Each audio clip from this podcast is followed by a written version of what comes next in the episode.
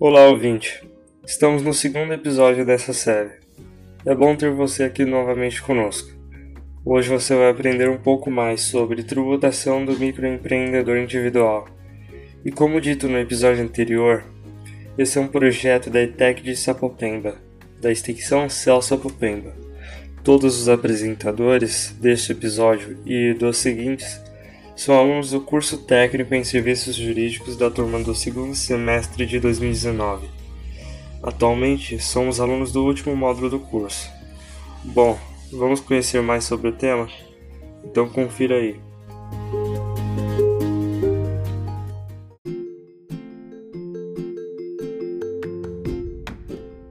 Vivemos em uma época delicada, onde o saber e o estudo indicam seu nível de proximidade com o mundo real.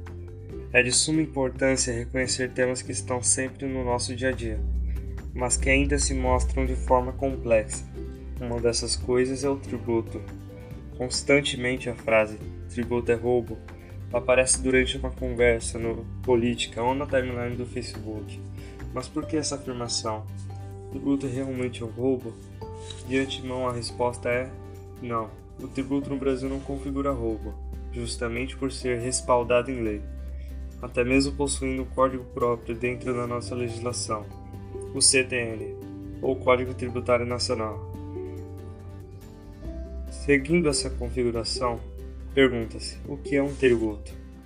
Bom, tributo, de acordo com a lei de sua definição no artigo 3 do Código Tributário Nacional, é toda prestação pecuniária compulsória, ou seja, todo pagamento obrigatório, em moeda ou cujo valor se possa exprimir que não constitua sanção de ato ilícito, por exemplo, uma multa para um crime, instituindo em lei e cobrada mediante atividade administrativa plenamente vinculada pelo Estado.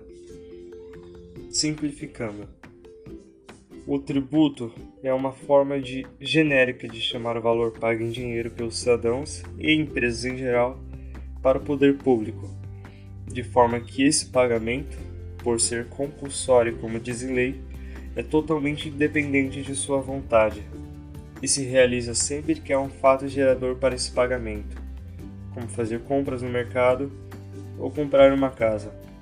Neste caso, o tributo alcança impostos, taxas, contribuições de melhorias e sociais, encargos e tarifas tributárias. Esse dinheiro é usado pelo poder público em suas ações de desenvolvimento ou até mesmo para sua manutenção. E não é um fato recente, pois desde a época da colonização portuguesa na América, os colonos eram obrigados a pagar tributos para a coroa. O principal foco de quem alega que tributo é roubo é que a quantia a ser paga é exorbitante. E por vezes é assim, pelo menos quando se trata de saber para onde seu dinheiro está indo e onde ele é usado, a maior solução é fiscalize seu governo, e assim saberemos se o nosso dinheiro é bem usado ou não.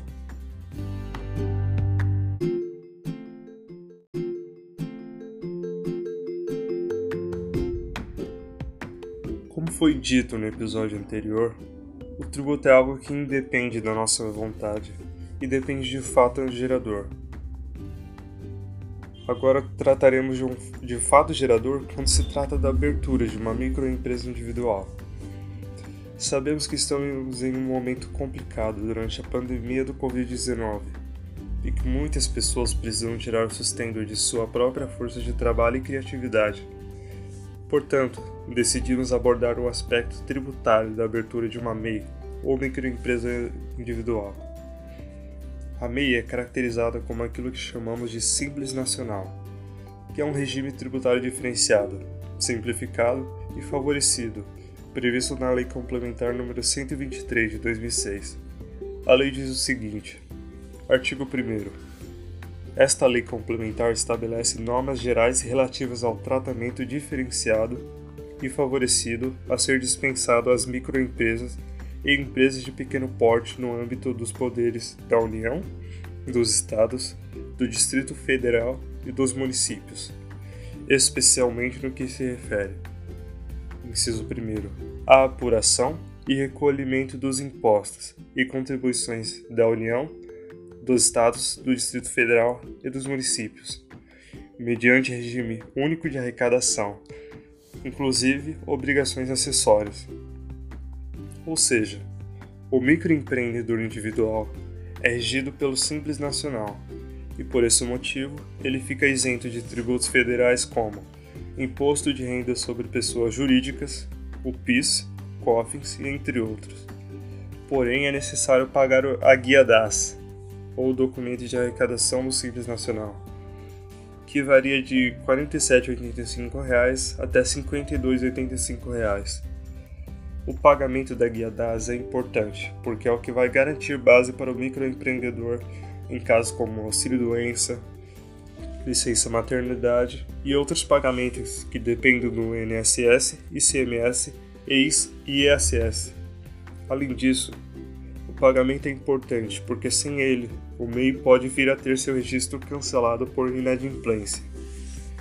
Já com relação ao imposto de renda, a pessoa jurídica, ou seja, a própria empresa, está livre do pagamento, mas a pessoa física, inscrita como empreendedor individual, deverá declarar os seus rendimentos, tanto os isentos como os tributados.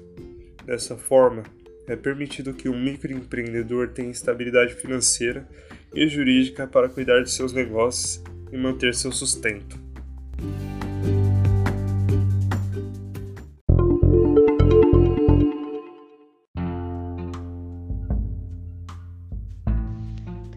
Brasil é um dos países mais empreendedores do mundo. Contudo, muita gente que trabalha por conta própria faz isso na informalidade. Esse é um jeito de continuar a embolsar um bom dinheiro mensalmente, sem ter que arcar com as pesadas obrigações fiscais que o governo do país impõe às pessoas jurídicas. Com isso, o curso de serviços jurídicos vem esclarecer suas dúvidas de como ser um microempreendedor individual trazendo mais viabilidade de se legalizar como pequeno empresário e obter benefícios de ser uma pessoa jurídica legalizada, sem ter dores de cabeça, com compromissos legais e fiscais muito severos e nenhum controle tão rígido do negócio. O MEI é uma nova forma de empreender sem burocracias. Em 2008, quando a Lei Complementar 128, de 19 de 12 de 2008, entrou em vigor, foi criado condições especiais para o trabalhador se tornar um empreendedor individual. Alguma das vantagens oferecidas por esta lei está no CNPJ, que tem o objetivo de facilitar a abertura de conta bancária, pedidos de empréstimos e emissão de notas fiscais. Mas o que é necessário para ser um microempreendedor individual? Bom, é necessário faturar até no máximo 60 mil reais por ano e não ter participação como sócio ou titular de nenhuma outra empresa. Ainda poderá ter apenas um empregado registrado com um salário mínimo ou com um salário piso conforme a sua categoria. Todo MEI será registrado como optante pelo Simples Nacional, regime tributário diferenciado, simplificado e favorecido, previsto na Lei Complementar número 123, de 14 de 12 de 2006, que estará isento de qualquer tributo federal, imposto de renda, PIS, COFINS, IPI e CSLL.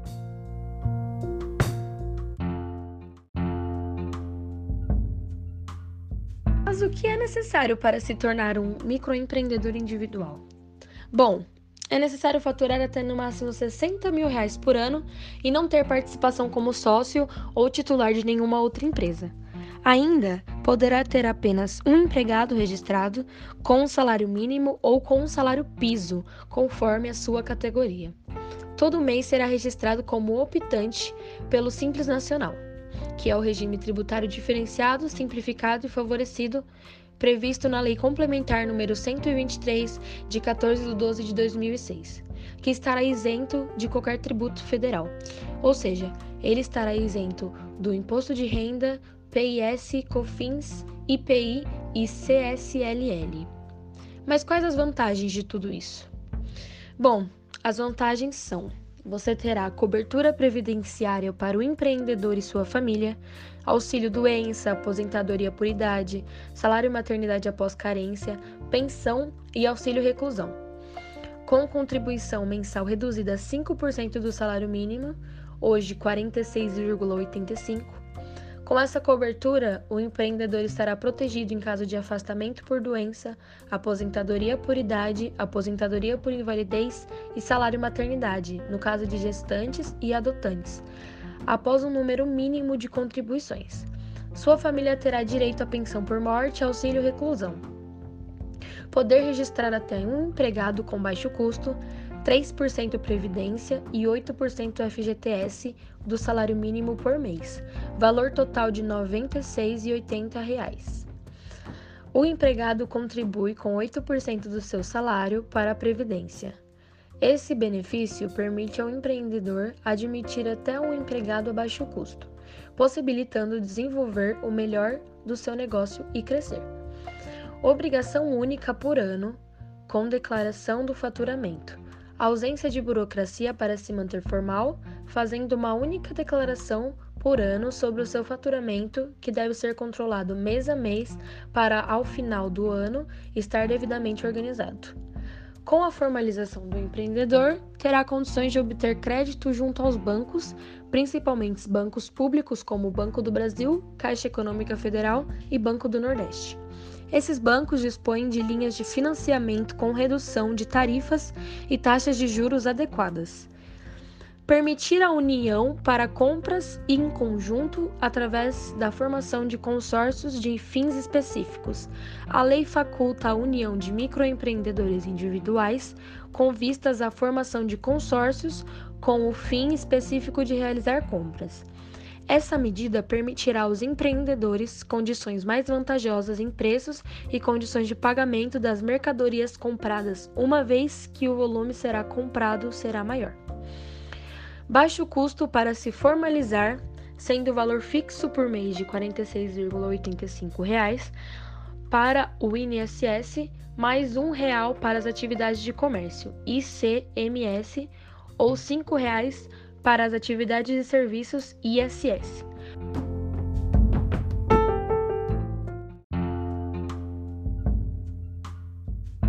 Valor pago ao INSS tem o objetivo de oferecer cobertura previdenciária ao empreendedor e sua família a baixo custo.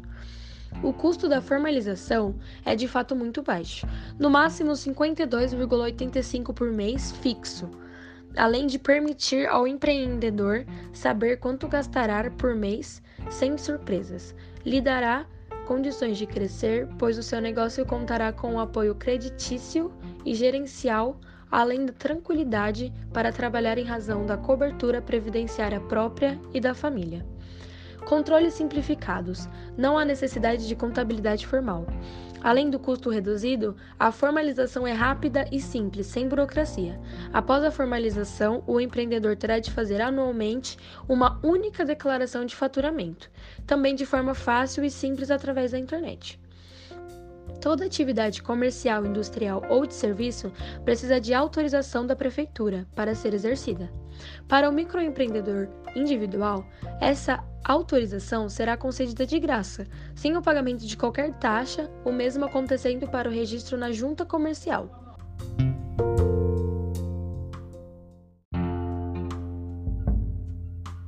O microempreendedor individual tem acesso à sua assessoria contábil gratuita para a realização da inscrição e da opção ao CIMEI. E também tem a primeira declaração anual simplificada da microempresa individual, por meio de uma rede de empresas contábeis optantes pelo Simples Nacional. Para identificar a rede Escritórios de Contabilidade do seu município, deve acessar o site da FENACOM.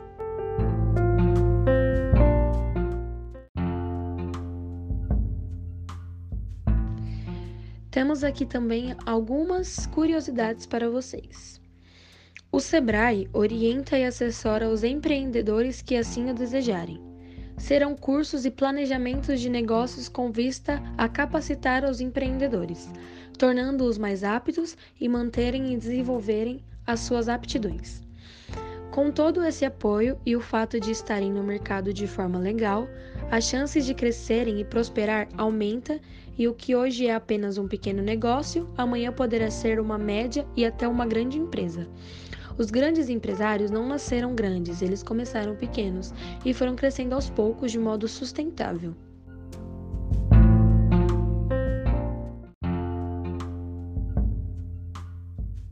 Segurança jurídica.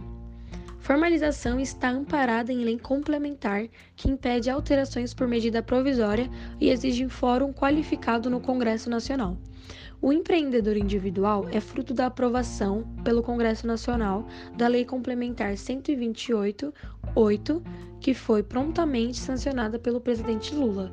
O fato de ser uma lei complementar dá segurança ao empreendedor porque ele sabe que as suas regras são estáveis e, para serem alteradas, necessitam de outra lei complementar a ser votada também pelo Congresso Nacional e sancionada pelo presidente da República.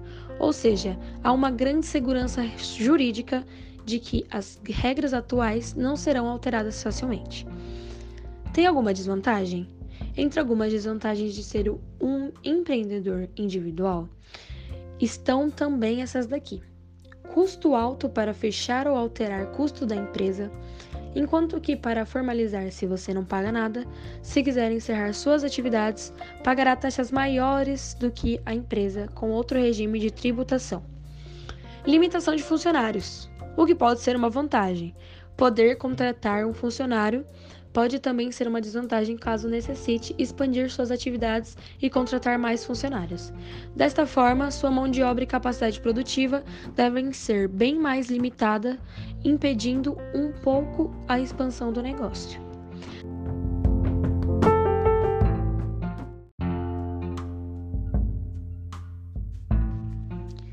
Impostos fixos. Enquanto o fato de haver impostos fixos é uma vantagem quando a renda ao empreendedor, torna-se uma desvantagem caso ele não tenha nenhuma renda em algum período, pois o imposto deverá ser pago mesmo assim.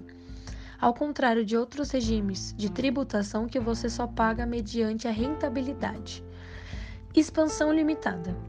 O empreendedor individual não poderá ter nenhum sócio e nem abrir dois estabelecimentos. Isso limita a capacidade de expansão do negócio. Das obrigações, obtenção de alvará.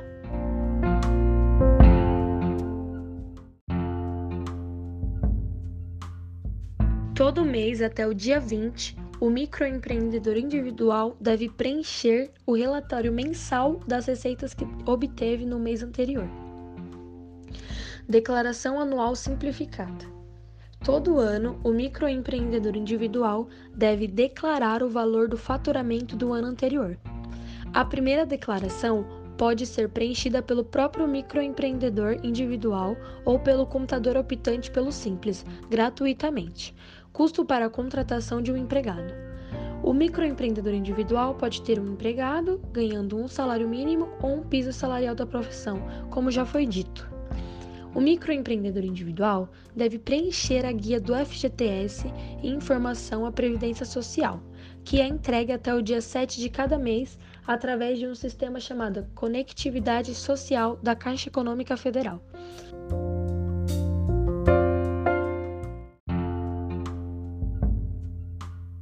Preencher e entregar a guia do FGTS e informação à Previdência Social, o microempreendedor individual deve depositar o FGTS calculado à base de 8% sobre o salário do empregado. Além disso, deverá recolher 3% desse salário para a Previdência Social. Com esse recolhimento, o microempreendedor individual protege-se contra reclamações trabalhistas e o seu empregado tem direito a todos os benefícios previdenciários, como, por exemplo, aposentadoria, seguro-desemprego, auxílio por acidente de trabalho, doença ou licença maternidade. em resumo, o custo total do empregado para o microempreendedor individual é 11% do respectivo salário, ou 96,80% se o empregado ganhar o salário mínimo. O cálculo é sempre feito pelo valor do salário multiplicado por 3%, parte do empregador, e por 8%, parte do empregado. É preciso lembrar também que todos os demais direitos trabalhistas do empregado devem ser respeitados. Podemos ver que são poucas as desvantagens comparadas às diversas vantagens que se tem em ser um MEI. Diante de todos os itens citados acima, podemos concluir que existem diversos fatores a serem avaliados por quem deseja empreender, visto que existem vantagens e desvantagens. Cabe a cada um elencar todos os itens e verificar qual poderá se encaixar melhor dentro da sua realidade. Bibliografia Portal do Empreendedor